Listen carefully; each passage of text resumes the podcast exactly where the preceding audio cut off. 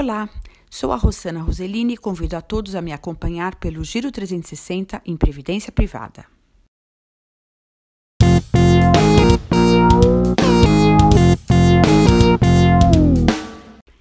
Nas edições passadas, vimos a diferença entre um PGBL e um VGBL, assim como o regime de tributação pela tabela progressiva ou regressiva. Uma outra escolha que é fundamental a ser feita é o fundo onde você vai alocar o seu recurso. Existem no mercado fundos de todos os perfis de risco, do mais conservador em renda fixa até o mais arrojado em renda variável. É, outra observação que também é muito importante nessa escolha é observar as taxas que são cobradas. O, as seguradoras costumam cobrar três tipos de taxas a primeira seria a taxa de administração, que é uma taxa anual, que é a taxa que remunera o gestor pelo trabalho dele na gestão do fundo. Alguns fundos também cobram uma taxa de performance, que é uma taxa que é cobrada toda vez que o fundo rentabiliza acima do índice de referência que ele tem. Aí o investidor paga 20% sobre este excedente.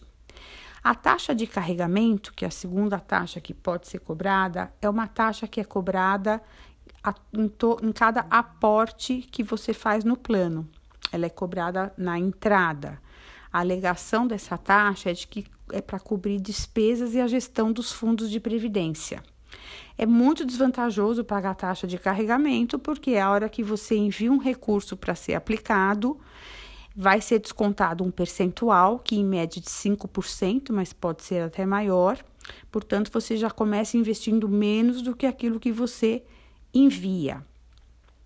Outra taxa que pode ser cobrada é a taxa de saída, que é uma taxa que vai incidir toda vez que o cliente fizer uma portabilidade do fundo para outra instituição ou fizer um resgate. E por fim, tem ainda uma taxa híbrida, que em alguns casos, alguns planos podem cobrar das duas formas, tanto na entrada quanto na saída. Hoje em dia, é, as melhores seguradoras elas não estão cobrando taxa de carregamento nem taxa de saída. Então é bem fácil encontrar no mercado seguradoras que não cobram esta taxa. É o melhor a se fazer. E as previdências também, é, falando de resgate ou de portabilidade, você tem uma liberdade de fazer trocas ou resgates a cada 60 dias.